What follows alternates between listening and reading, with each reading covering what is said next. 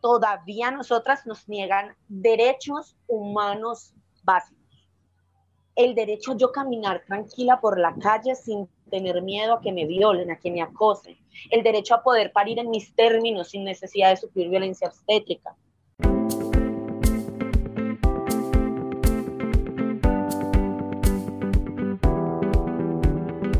Liberarte es un espacio donde puedes sentirte libre y entendido. Donde puedes encontrar respuestas y soluciones a esas dudas que has tenido todo este tiempo. Todo eso que callas, eso que te guardas, eso que te inquieta, todo eso que debe hablarse sin tanto enredo. Hablamos desde nuestro punto de vista. Compartimos nuestras experiencias y nos alimentamos de las historias y el saber de expertos y personas involucradas. Soy Melissa Luna. Y yo Juan Camilo García. Y en este espacio te invitamos a liberarte.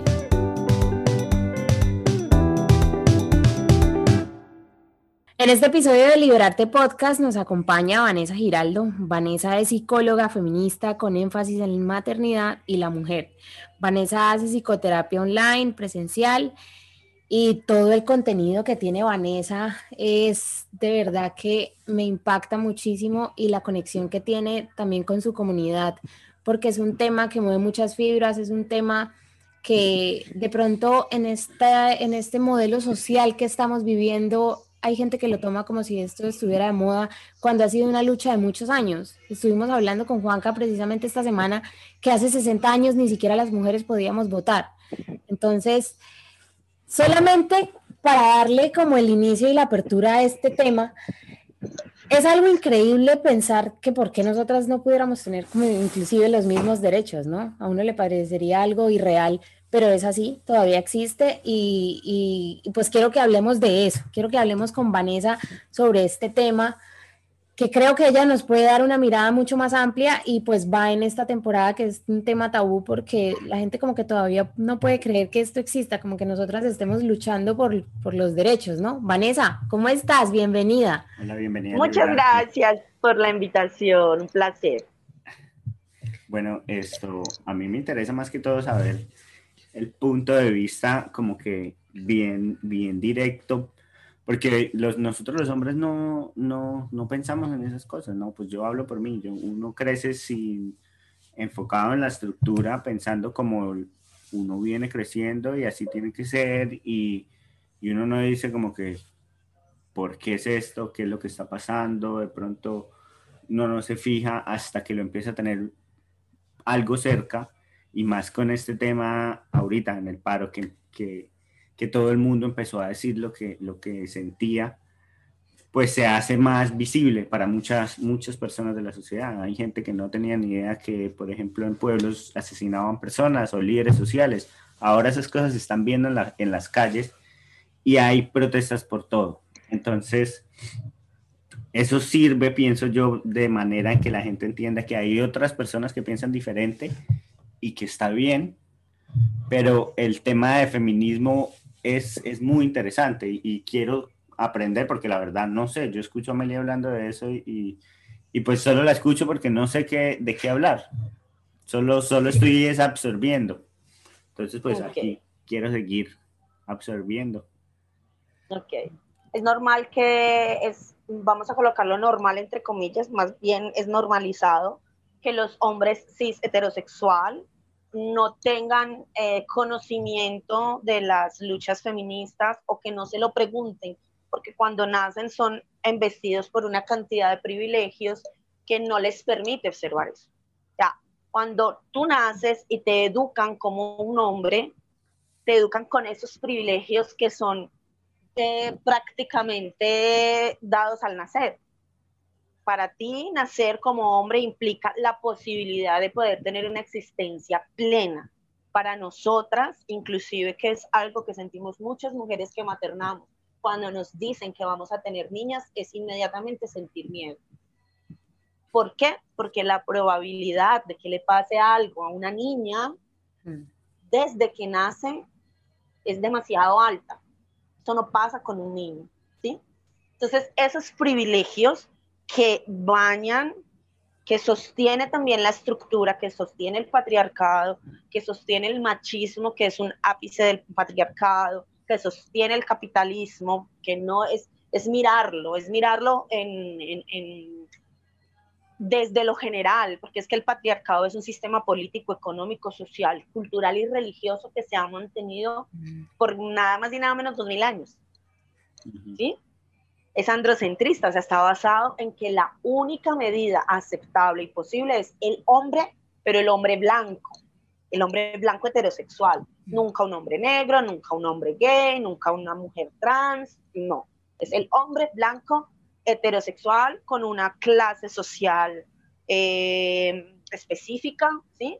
Y a partir de allí, nosotras nunca hemos sido consideradas seres humanos, porque es que nosotras aún no somos consideradas seres humanos. Esto es lo de puta. Lo de puta es que no es que fue hace 60 años que no pudimos votar, mm. es que aún todavía nosotras nos niegan derechos humanos básicos el derecho a yo caminar tranquila por la calle sin tener miedo a que me violen, a que me acosen, el derecho a poder parir en mis términos sin necesidad de sufrir violencia obstétrica, ¿sí?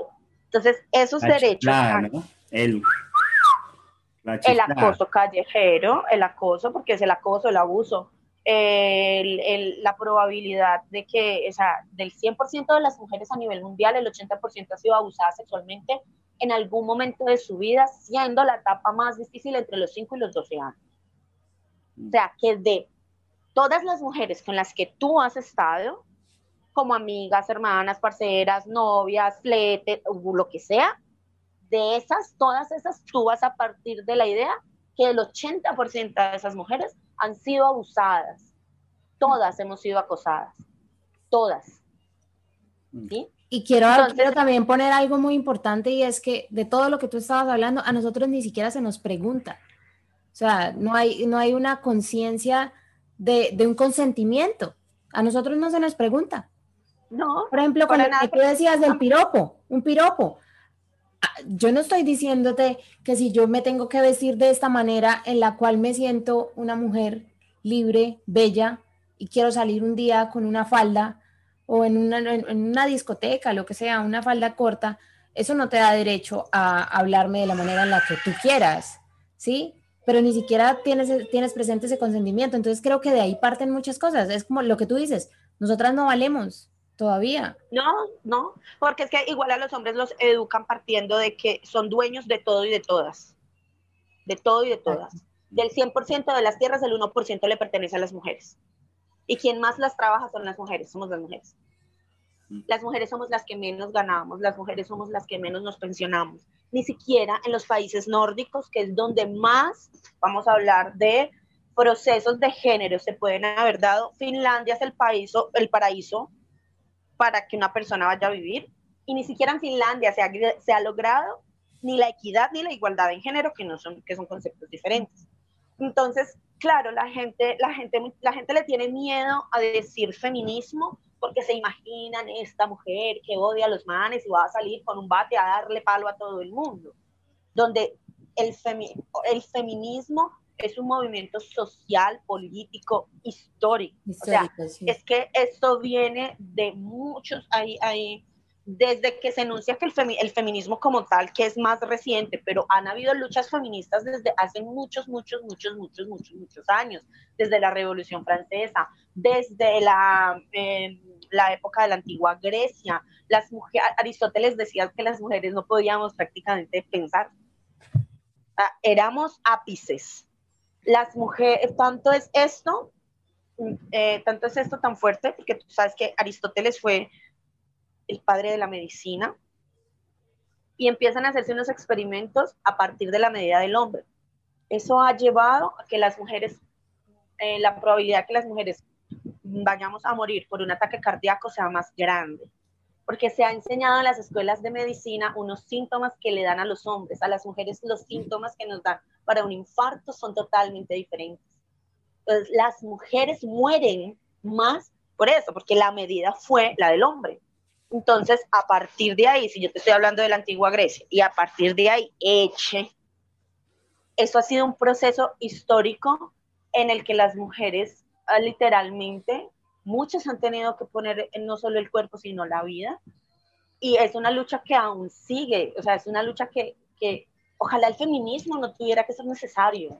Sea, ojalá yo no tuviera que salir a la calle a gritar que nos Es que es como incómodo, ¿no? Es como que, o sea, es como si le, si le causara una... sistema. Sí, es como si le causara una incomodidad cuando la gente, ay, qué mamera, ahí vienen las feministas, ay, otra vez va a empezar con ese tema, qué mamera, oye, discúlpame, qué mamera, pero es que tú has tenido siempre todo en la vida y ni siquiera te has preguntado por qué la mujer con la que estás o tu hermana o tu mamá no pudo adquirir las mismas cosas o no pudo inclusive ingresar a la universidad o no pudo hacer muchas cosas porque no se le permitía.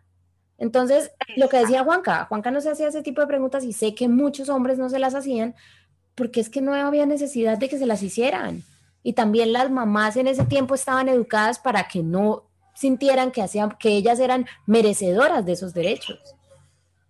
Sobre todo porque es que cuando las mujeres fuimos educadas hasta lo, mi abuela probablemente también fue educada de esa manera, mis abuelas, es como desde la infantilización. O sea, partamos del hecho que a partir de 1957 en Colombia es que las mujeres son consideradas ciudadanas.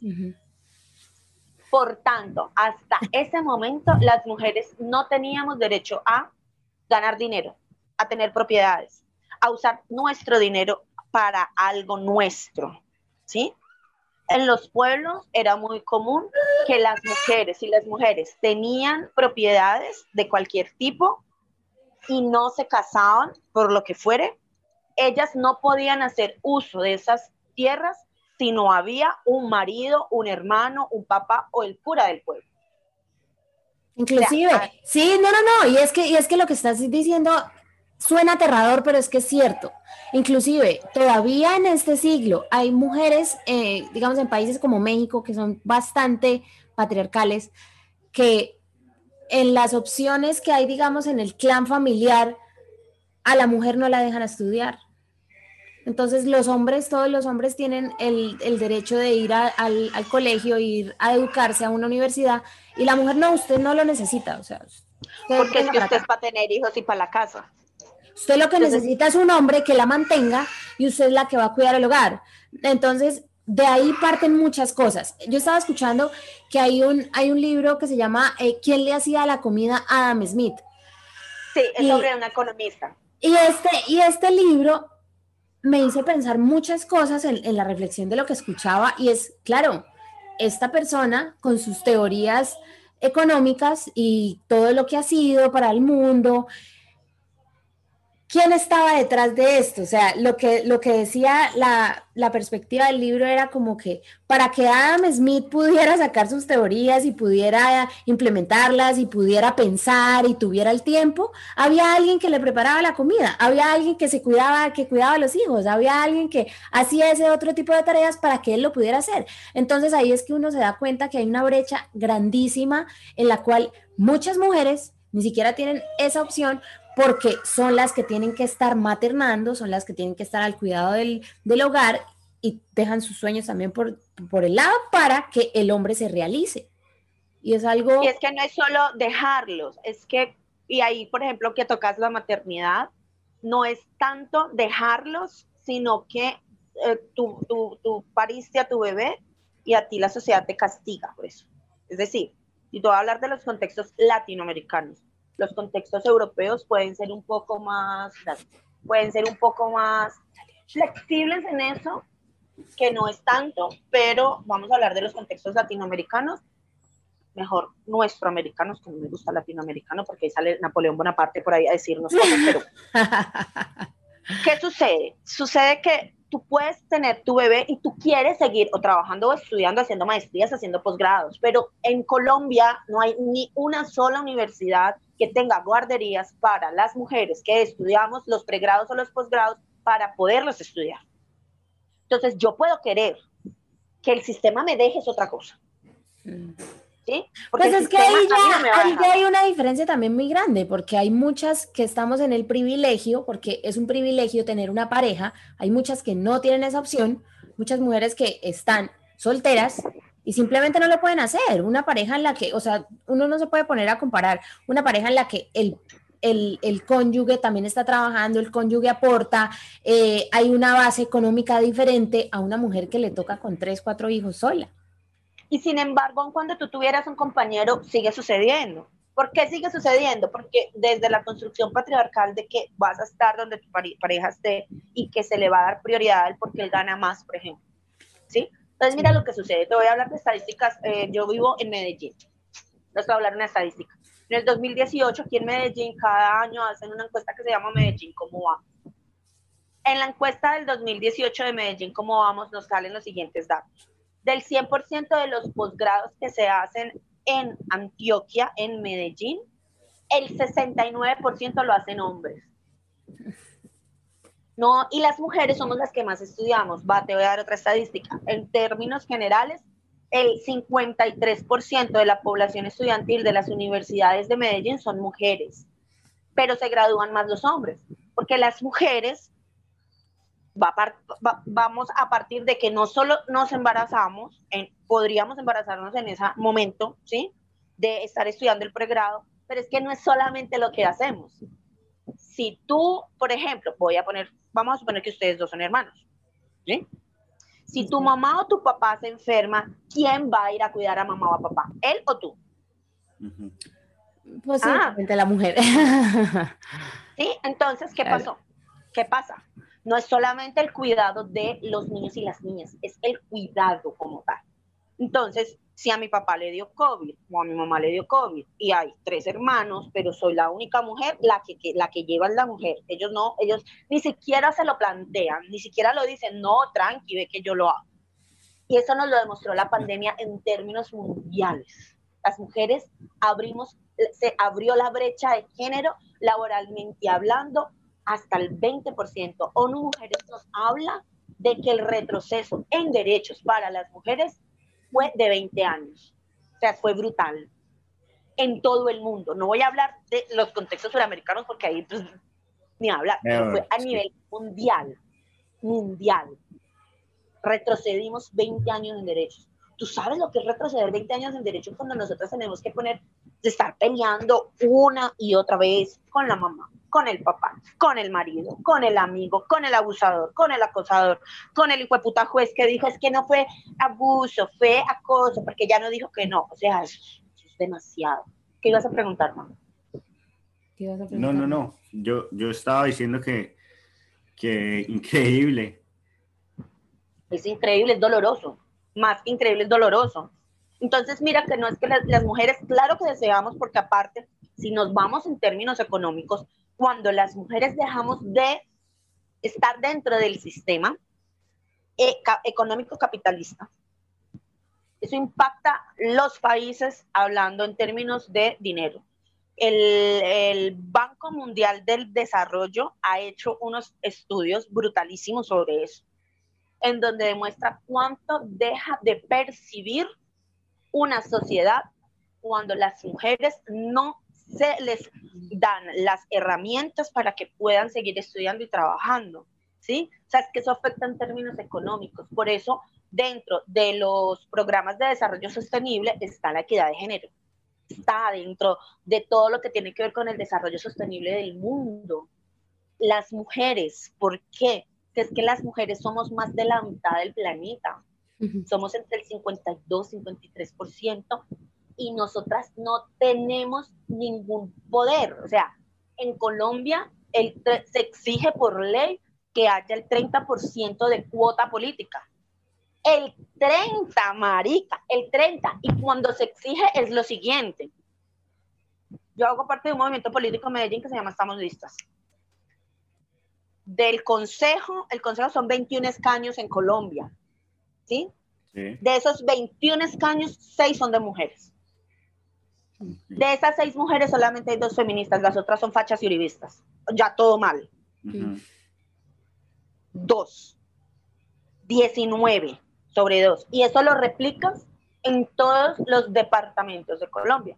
Y volvemos a los datos. Según también ONU, mujeres podrían pasar más o menos unos 200 años hasta que las mujeres alcancemos la equidad en términos políticos en Colombia. Es decir, que los, los, los, las gobernaciones sean 50-50, las alcaldías sean 50-50, el Congreso sea 50-50 y todo lo que es asambleas, todo esto sea 50-50. 200 años, o sea, tú estás hablando de 200 años cuando hace solo 60 teníamos el derecho al voto y gracias a eso tuvo que haber una lucha y se tuvieron que morir mujeres y siempre ha sido así. Y el abuso y el acoso, o sea, increíble que tengamos que esperar a que llegara a 200 años en la que te voy a ser sincera, yo en este momento, yo tengo un hijo, varón, y te lo digo, me siento más tranquila, porque como tú lo decías al inicio de la conversación y en una publicación que tú hiciste, el riesgo de ser mujer, nacer mujer es vivir con miedo. Pues puta, qué dolor, qué dolor que simplemente uno solo por ser mujer tenga que enfrentarse a un montón de cosas de un modelo patriarcal, que también eso es algo que quiero hablar contigo. O sea, el modelo social, económico, patriarcal, pues en el cual vive el mundo todavía. El patriarcado y el capitalismo son el matrimonio perfecto.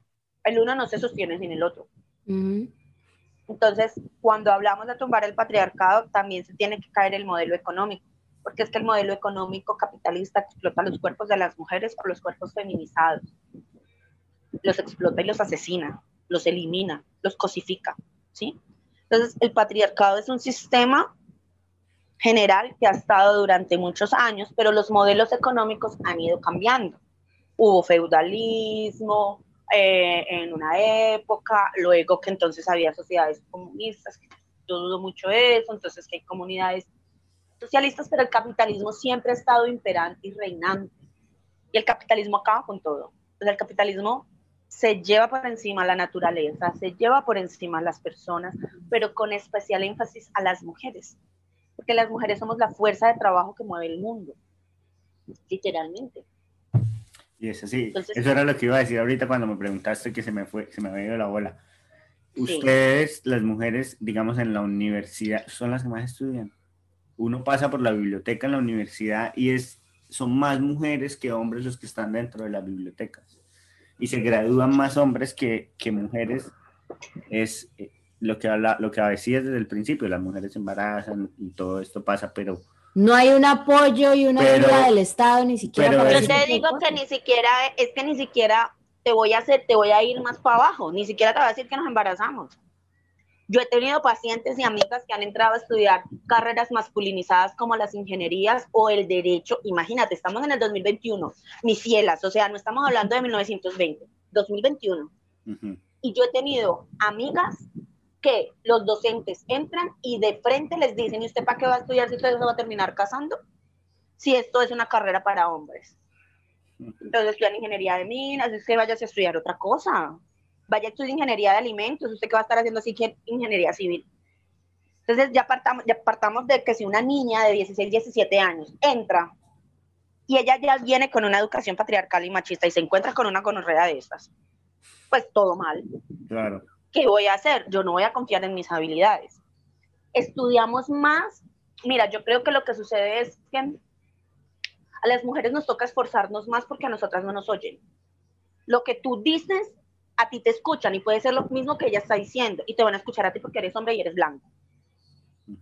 Y si ella dice, qué bonito tienes tus ojos, pero tú lo dices, bravo, pero Melissa, y tú, y Melissa dice, pero yo digo lo mismo, no, no, no, no, no, no, es que él lo dijo con más contundencia, él tiene más argumentos.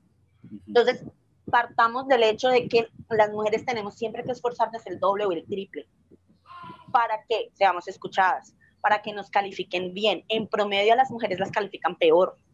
A las mujeres negras las califican aún peor que a las mujeres blancas. O sea, ahí hay una, aquí sería como para hacer una, una película completa, porque esto es algo, mira que todo lo que yo te nombro, tú dices, mm, como que marica, ¿en qué, ¿en qué, puto mundo estaba viviendo yo mientras sí. esto?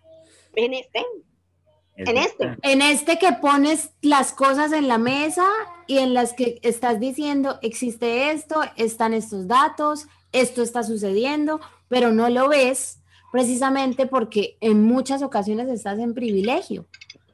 En no, siempre. Los hombres... No, no, no, no, no, pero no, o sea, lo decían en el ejemplo que tú decías. O sea, imagínate solamente una mujer, nosotras que somos mujeres, imagínate las que son mujeres negras. No. Las que son mujeres negras lesbianas. Ah, Las que son mujeres negras lesbianas con algún tipo de discapacidad o incapacidad. Las mujeres que son mujeres trans, negras, con discapacidades eh, de algún tipo. Eso se llama interseccionalidad. interseccionalidad.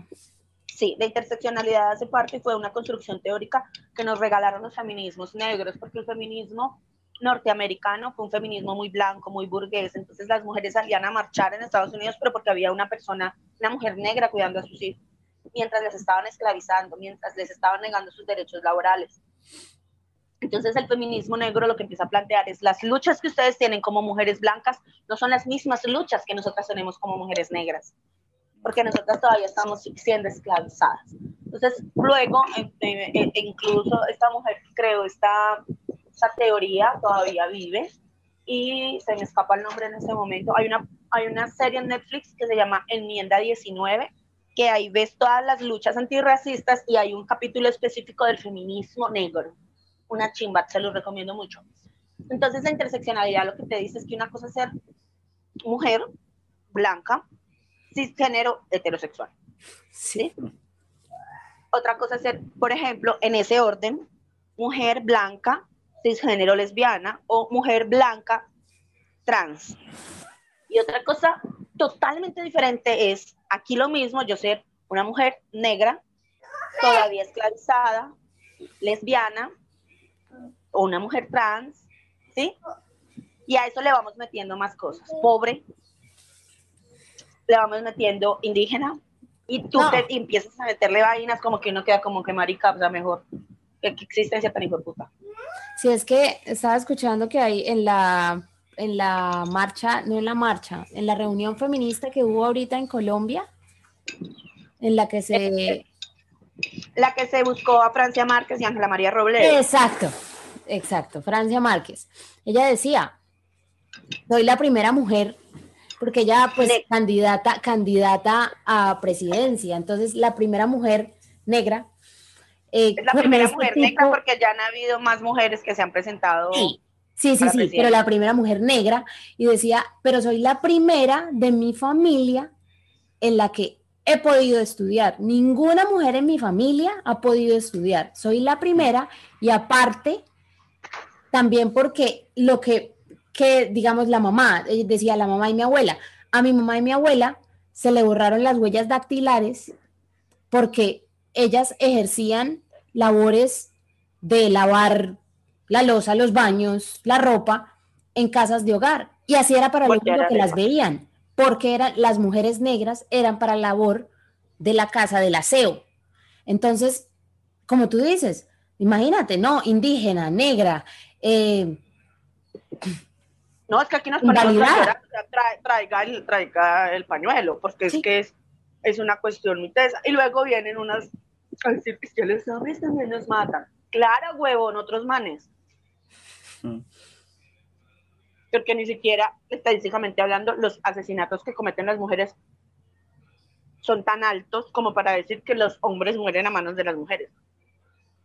También esa, ¿cuál esa vaina en la que, que el feminismo existe es porque para odiar a los hombres. O sea, yo no sé de dónde se sacaron eso. cada vez que el feminismo, y mira que esto es en términos generales, cada vez que el feminismo avanza, la arremetida patriarcal es más fuerte.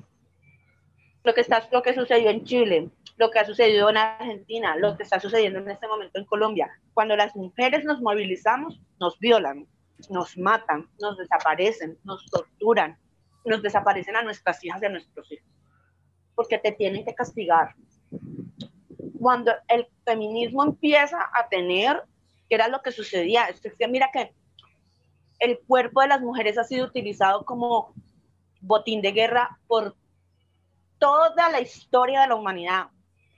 Lo primero que hacían los soldados de cualquier tipo de guerra, si tú te ves Troya, que era lo primero que hacían los hombres cuando entraban a buscar a las mujeres y a violarlas porque así debilitaban al enemigo. Y si esa mujer quedaba embarazada del enemigo, mejor, goleaba. Entonces, las mujeres han sido utilizadas como esta, esta forma de expresar todo el odio, toda la sensación de yo tengo, yo me apodero de este territorio que es el cuerpo de una mujer.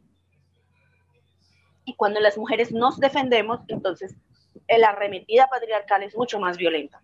Mm. ¿Por qué? Porque es que cuando las mujeres nos salimos del carril en el que nos metieron por ser mujeres, empezamos a cuestionarlo todo. Y cuando empezamos a cuestionarlo todo, eso no le sirve al sistema, porque tú estabas primero aliada al machismo y luego te conociste con una psicóloga como yo y empieza a decirte, no, es que mira, es que este man te está violentando económicamente, es que este man te está violentando psicológicamente y tu marica no lo puedo creer, pero es que él no me pega, pero es que no solamente que te pegue. Cuando tú entras, entonces tú ya, wow, marica, he vivido ta, ta, ta, ta, ta, puedes separarte, puedes mandar la terapia o lo que sea, pero luego entonces tú empiezas a, ay, yo tengo una amiga que le está pasando lo mismo. Y tú empiezas.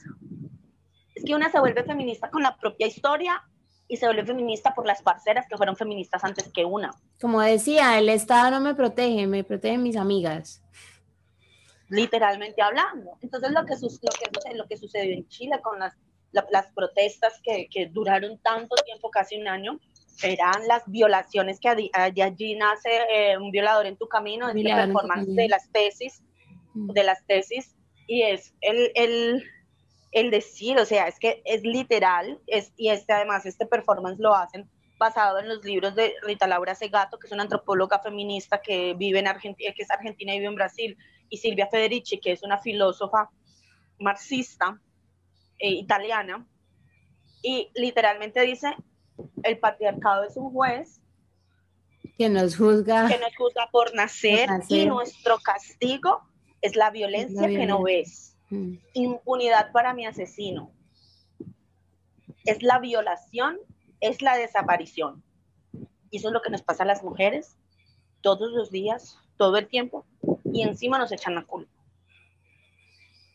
O sea, encima te dicen, es que su culpa, usted que hacía marchando, es que su culpa usted porque se emborrachó, es que su culpa usted para que le aguantó al marido tantos años que le pegara, lleve, la mataron por algo, eso era que no era, no, es que a mí me parece, me parece increíble cuando se llega, digamos, a las cortes, eh, digamos en México, cuando hay un feminicidio que ellos tienen una de las tasas más altas y tienen que llevar, digamos, un montón de pruebas. Y luego le piden otras pruebas y luego le están pidiendo que corrobore y confirme miles de pruebas. O sea, a las mujeres siempre nos tienen que, ¿por qué no nos pueden tratar como un sujeto de derechos en el cual sí estamos reclamando realmente? O sea, solamente con, el hecho de, que le estén a uno cuestionando, ¿será que es que usted sí está diciendo la verdad o se lo está inventando? Eh, cuando una, el, texto que tú hiciste de qué hacer cuando una mujer eh, se quiere separar, se quiere no me acuerdo bien cuál fue, cuál fue la palabra, pero, ay, no, no se separe, que su esposo es muy bueno. No, ¿y usted qué va a hacer? No, ¿y usted? Pero usted ni siquiera ha estudiado, ¿qué va a hacer? Eso quédese ahí. Ay, eso mejor aguántese un poquito. Oiga, ¿y sus hijos? Siempre es todo el mundo primero y usted pues aguántese, quédese ahí. Increíble. O sea, la sociedad tiene metido inclusive eso. Nos invalidan totalmente todo el tiempo porque no somos sujetas de derechos, es que no somos sujetas de derechos.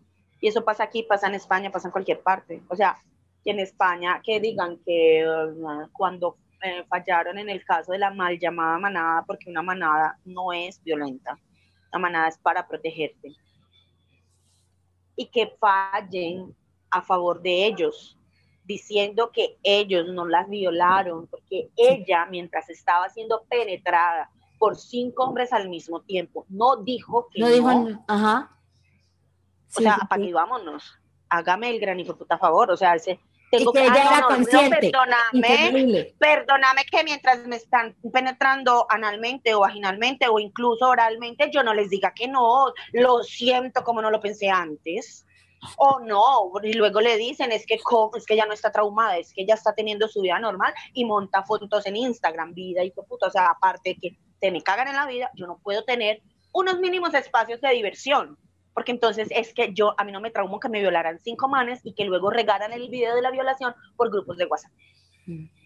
Y eso pasa en España y eso pasa en Colombia, donde violaron el año pasado a una niña en Vera de 12 años, seis soldados. Seis soldados. Y eso pasa hace ocho días cuando violaron, a, abusaron sexualmente a Allison. Cuatro Por salir a marchar. No, ni siquiera estaba marchando. Caminando. Estaba, se iba para donde un amigo y se encontró con las manifestaciones, se esconde y saca el celular para grabar. Ese fue su delito. O sea, ella ni siquiera, ni siquiera estaba con los marchantes. Ella simplemente paró porque estaban, estaban habiendo los enfrentamientos con el SMAT, sacó su celular para grabar y de ahí fue que la cogieron y pasó todo lo que pasó. Y en el video sale que ella ni siquiera dijo nada. O sea, mira, mira la, posición, la posición en la que se pone una mujer en la que ella puede imaginar, puede haberse imaginado en su cabeza todo lo que le venía encima y lo que iba a pasar, y ella no decía nada. Y es eso, eso es lo que esperan de una mujer siempre, el que se callada. Y ella, ella no, mira que ella sí decía, incluso ella se defendía. En el video ella empieza a decirle, hubo un momento en el video en el que ella empieza a decirle, suéltame que me estás desnudando, imbécil, y le gritaba, suéltame, me estás ah, maltratando. Eso sí no lo sabía. En el video, sí, en el video que queda como evidencia, porque es que ella está grabando y hay un compañero de mm, una red alternativa de información de Popayán. Ah, que le está preguntando, danos tu nombre. ¿Cómo es tu nombre? Ella no da el nombre, ella probablemente no da el nombre porque pues es una menor de edad y ella es, pues, por lo que sea, yo no voy a estar pensando en dar mi nombre. Pero en el momento en que la agarran, ella empieza a forcejear porque ya no está haciendo nada, le tira el bolso y le dice, revísame el puto bolso, no tengo nada. Y lo tira y ella se sienta y hay un momento muy fuerte que fue el que más, el que más me quebró a mí, y es, ella empieza a forcejear y uno de los del SMAT le grita a los otros, no van a poder cuatro varones con una mujer, la chimba, el reto. Y ahí es cuando la cogen cada uno del SMAT por una mano cada uno y otra pierna cada uno, cuatro. Y ella empieza a moverse y empieza a gritarles, me estás desnudando, me estás bajando el pantalón, soltame, y fue puta, soltame. Y ella, ella hasta el final, hasta cuando entró a Laura y se defendió. Hasta el último momento ella se defendió. Nunca se quedó callada. Entonces ese es el delito de nosotras, defendernos. Existir, el delito es nacer. Exacto. Ni siquiera defendernos, el delito es nacer. Entonces lo, pasa lo de Alison y luego nos piden a nosotras mesura. O sea, yo he visto, yo he visto barristas que porque su equipo pierde un campeonato, queman locales. Barristas. Y a nosotras, porque prendemos un hijo de puta acá y con nadie adentro, somos unas hijo de putas locas. Porque nos, porque nos suicidamos por las violencias patriarcales, porque nos asesinan por las violencias patriarcales, pero no, no, mano, no, no, no, chiste, no chiste, se coma callar. Entonces, mira que es, que es, que es una cosa que es un entramado, porque es que es un entramado político, social, económico, cultural, religioso, familiar, que si no lo hacen, o sea, que si no se toma conciencia de todas y todos, esta mierda no cambia. Entonces, ahí va, porque, bueno, las, las, las mujeres pagamos con la vida el delito de nacer mujer el machismo también lastima a los manes. Mm. Del 100% de los suicidios, el 80% es de hombres. Aun cuando de 10 personas con depresión, 9 son mujeres. Mírame tú. Sí, es cierto. Esa vaina. ¿Sí? los mutilan emocionalmente, los vuelven psicópatas desde que son unos niños, Vanessa, pero ¿cómo podemos convertir en un niño psicópata? Le anulas la empatía y cuando le anulas la empatía a una persona no puede leer el dolor del otro y me vale verga, entonces la violo, le pego, la acoso, todo bien, que es que como yo no puedo demostrar ningún tipo de emoción desde que soy muy chiqui. Frágiles ni se te ocurra, vulnerables. No, porque todo... Todo lo, lo, todo lo que sea. Lo que sea femenino. femenino. Exacto. Ay, no, tocaste un tema, tocaste un tema que me pareció, me parece increíble porque qué días estaba escuchando una conversación que decían eso, o sea, la gente ahora tiene un poco de estupideces metidas en la cabeza, que es como, ay, no, cocinar, cocinar es súper gay, este, cuidar la naturaleza, cuidar la naturaleza es súper gay, y muchas de estas funciones son hechas por mujeres, en mayoría. Entonces es, que ser mujer es un insulto, porque mira que cuando a, ti, cuando a un hombre lo quieren insultar, lo insultan diciéndole niña, lo insultan diciéndole loca, le insultan, ay, mírala cómo camina, camina como una niña, y tú le dices eso, y tú lo que estás diciéndole es a un niño que ser niña es horrible. la masculinidad se construye en negación. Yo ante todo no soy mujer, no se construye en afirmación. Los hombres siempre tienen que estar demostrando que son hombres.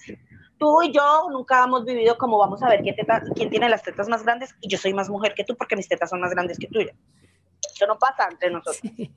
Ellos tienen que demostrar todo el tiempo qué tan varones son, qué tan hombres son. Y por eso mueren en la adolescencia más niños, más pelados que niñas o mujeres, porque entonces se van al, al no sé, vámonos a picar la moto todos engallada y hay un chico que no quiere porque no lleva casco y porque le da miedo. Y dice que no.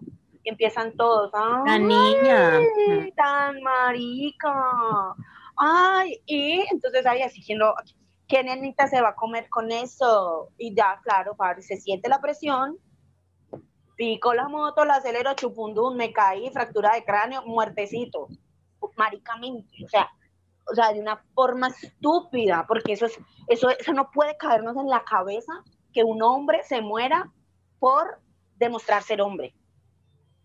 Porque es que eso es lo que sucede. Entonces un hombre dice que no quiere pelear o que quiere llevar las cosas como que no, ven, hablemos, como que no, no, no tenemos que irnos de la violencia y volvemos a lo mismo.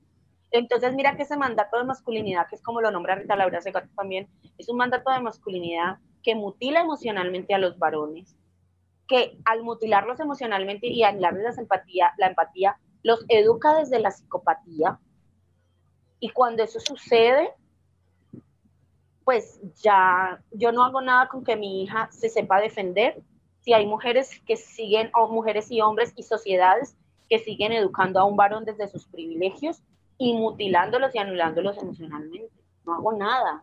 O sea, no, literalmente no hago nada.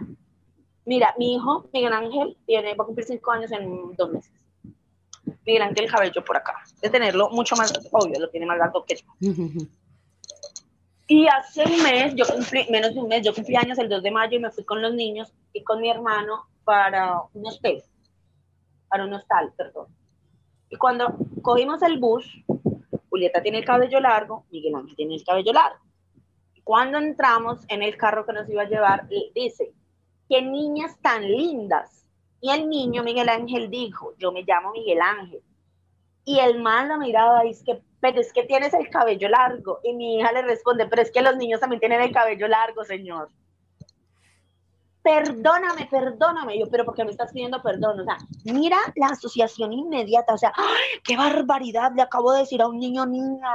No, no, no, no, qué trauma tan hijo puta. No, ya hay que hacerle. Pues vámonos para terapia inmediatamente. Entonces, mira que es que eh, el, el, yo he atendido hombres y obvio atiendo más mujeres que manes, porque los manes no hacen terapia por las construcciones sociales. Y porque obvio cuando empiezo a cuestionarle sus privilegios, como que, ay, gonorrea, no me gustó.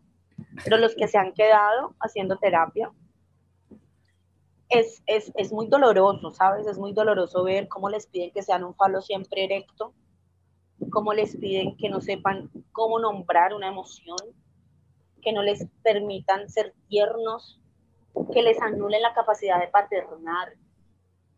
O sea, les quitan tantas cosas y los hombres siguen aliándose a ese machismo sin cuestionarlo, sin saber que ese machismo, ese machismo también los está matando emocionalmente a ellos. Y por eso, mira, hay, hay um, Chimamanda Ngozi escribió un ensayo que se llama El feminismo es para todo el mundo y es un ensayo en donde ella le está explicando a un compañero, un amigo, por qué las personas todas deberían ser feministas. Y hay otro libro que se llama de Bell Hooks, que es una feminista negra, que se llama El feminismo es para todo el mundo. ¿sí? Y explica también, o sea, explica ese, eh, hay Mauricio Manuel Castel, que es uno de los sociólogos más importantes, como es man lo él estuvo una vez en la Universidad de Antioquia. Cuando eso había una coyuntura, en este momento creo que fue el 2018, 2019, que estábamos en la coyuntura del paro nacional, pero por la educación, o sea, específicamente era algo de la educación, y a él lo invitan y un estudiante, una estudiante le pregunta que cuál es la ideología política que él consideraba que iba a sacarnos de la crisis. Y él dijo el feminismo. El feminismo es el único movimiento a nivel mundial que nunca ha matado a nadie. El feminismo cuida la naturaleza, el feminismo ataca el capitalismo, el feminismo, marica, el feminismo es hermoso, el feminismo me ha, permitido salvar tantas mujeres, tantas mujeres. Me faltan muchas más, pero es el único que cuida el agua como movimiento, es el único que cuida la selva como movimiento, es el que está cuestionando constantemente todas las estructuras sociales, clasistas, homofóbicas, transfóbicas, lesbofóbicas, y siguen en esas luchas todo el tiempo. Entonces, la gente debería entender que habla desde la ignorancia. Hay, hay una canción que se llama, de una mexicana que se llama René Ghost, que se llama La cumbia feminazi por ese, e, e, ese nombrecito que nos andan diciendo a nosotras, somos feminazis, claro, marica, ahorita yo me reúno en la noche y cojo puros machos y los cojo y les saco jabón con ellos y también hago botones. Y si son gordos, mejor, porque entonces la grasa sirve más para el jabón, ese es mi emprendimiento de noche. De noche ese es mi emprendimiento, claro, y tenemos también así como campos de concentración. Y ella en la canción cantaba tan solo por ser mujer, eh, hace referencia a que tan solo por ser mujer y saber y saberme que me amo y saberme que porque estoy luchando, me quieres decir feminazi. Poco insulto puede haber para alguien que llegue a comparar algo tan cruel con un movimiento que busca todo lo contrario. mira que como... es que es como, ¿sabes qué es que pienso? Que es como si les, es el miedo al que le muevan las estructuras. Es como... Claro, obvio, maricas, que las personas que tienen privilegios no las van a querer entregar ni estúpidas que fueran. Exacto. Pues olvídate, o sea, es, que ese es, eh, mira, los hombres no van a entregar sus privilegios, pues ese es estamos de ahí, o sea, los hombres tienen que cuestionarse sus privilegios, cuestionárselos. ¿Por qué mi esposa gana menos que yo? ¿Y qué puedo hacer para que mi esposa deje de ganar menos que yo? Yo ayer estaba en un live en donde hablaba, estábamos hablando sobre la maternidad y la culpa y una de las personas que estaban en el live, una de las chicas que estaban en el live, escribe, sí, pero es que también hay que mm, pelear para que los hombres los dejen estar más tiempo con los hijos. Marica, ¿en serio me estás diciendo que yo tengo que pelear por algo que los mismos hombres deberían estar peleando? O sea, mira lo que nos piden, que peleemos.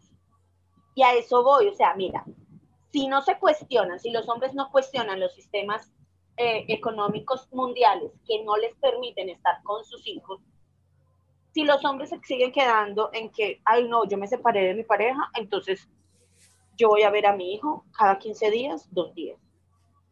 Tú, Melissa, serías capaz de ver a tu hijo cada 15 días, dos días. ¿Estarías satisfecha con esa cantidad de tiempo? Más. Pero si tú se lo dejas a él y tú eres la que lo va a ver cada, dos, cada 15 días, un fin de semana, madre tan desnaturalizada es que para qué parió esa muchachita, pobrecito, ¿sí? Los manes no se cuestionan entre ellos. Los manes no le cuestionan al otro el, el hecho de que manden fotos que no han sido consensuadas. Los manes no se, no se cuestionan. Para una violación grupal, con un solo hombre que diga que no, con uno solo se puede evitar una violación grupal.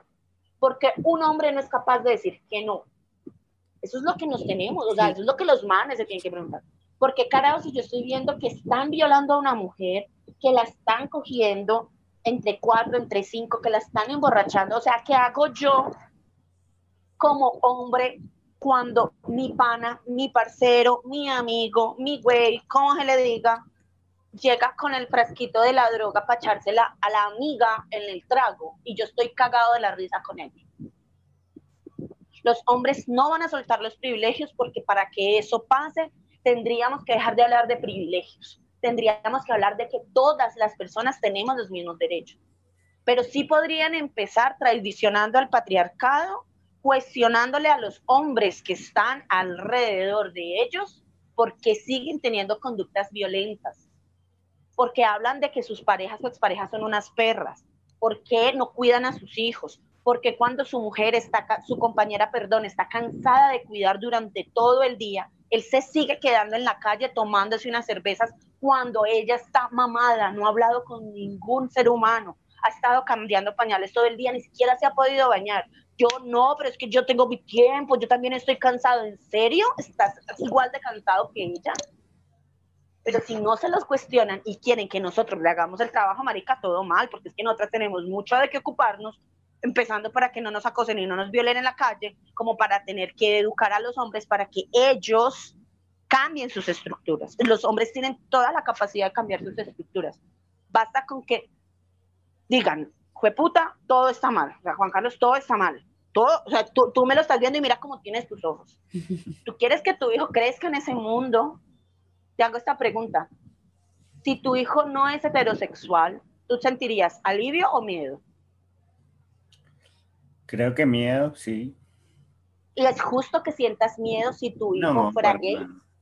Creo que, que, lo empoderaría a quererse y a, y a, y a valorar su, su, su, manera de pensar y de vivir. O sea, es, es algo personal. Yo a pesar de que no estaría de acuerdo, tampoco, tampoco lo frenaría. O sea, sería algo como que pues es su decisión y, lo va a seguir amando, sea lo que, lo que decida hacer. El problema es que el amor no lo va a proteger de la homofobia. Claro, no, claro que no. A eso. A ese es, el, esa es la parte del miedo.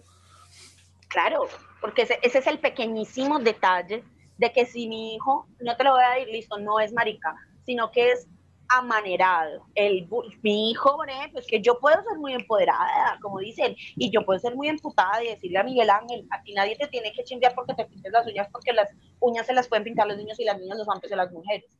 Pero cuando mi hijo llega con las uñas pintadas a la guardería, ¿qué van a hacer sus amiguitos? Si sus amiguitos no están siendo educados, cuestionando, sí. lo van a lastimar, lo van a lastimar. Yo quiero que a mi hijo lo lastimen jamás. ¿Sí? Si es que, mira, si es que te digo que a mí me causa, nosotros estamos viviendo en Estados Unidos y son culturas muy diferentes, uno acá ve de verdad una diversidad muy grande y a mí me causa realmente como pavor pensar en que en algún momento tuviera que criar a Isaac en Colombia, con la manera en la, que, en la que, en la que todavía falta mucho para avanzar. Y, y me da miedo acá, pero pienso es... Claro, te vas bajando. En la sociedad. Claro, tú te vas bajando. Es que da miedo en cualquier lugar del mundo. Van a haber lugares del mundo que van a estar más abiertos de mente. Mm. Sin embargo, el machismo sigue matando a los hombres gay, a las personas, a, los, a las mujeres trans, a las mujeres lesbianas, las siguen violando para corregirles lo lesbianas, ¿sí? Entonces, eso, eso es lo que, lo que tenemos que empezar como a entender en la medida de los, de los varones y también nosotras como, como, o sea, entender que nuestra existencia misma es un acto de resistencia y que muchas de las cosas que nosotras como mujeres en varias partes del mundo tenemos y esos derechos que tenemos, los tenemos por unas luchas muy, muy importantes que han sido desde el feminismo o los movimientos sociales de mujeres chicos, yo ya en esto tengo que irme a recibir. No, ya, ya, ya, ya, ya, muchas gracias, Vanessa. La verdad ya te iba a decir, bueno, se nos acabó el tiempo, pero es corto, es corto todo lo que tendríamos que hablar. Me gustaría que pudieras compartir con nosotros en otra ocasión. Nosotros tenemos a Isaac despierto que no se ha querido dormir, pero muchas gracias. sí, Vanessa, muchas gracias. Nos dejas mucho. mucha gente va a aprender mucho. Yo creo que lo importante es que muchos hombres cojan. Sí cojan todo esto. Y, por lo menos vamos a, a, incomodar y esas Ay, estructuras. A mí me encanta, mi ciela, o sea, a mí ya no me puedo incomodar, que ahí estoy yo. Me encantó conocerles, ha sido un placer y bueno, les mando un beso y un abrazo. Bueno, ya me voy a ver a mis babies. Cuídate mucho, un abrazo. Bye. Chao, chao. Esto fue Liberarte Podcast. Qué bueno que nos hayas acompañado hoy en este episodio. Recomiéndale este podcast a algún amigo. Seguro le ayudará en su proceso y se conectará con estas historias. Síguenos en Instagram como arroba liberarte podcast y nos escuchamos en el siguiente episodio. Liberarte es producido en Melbourne, Florida. Música original, Julián Patiño. Edición, Juan Camilo García. Libretos, Melisa Luna. Producción y dirección, Juan Camilo García y Melisa Luna.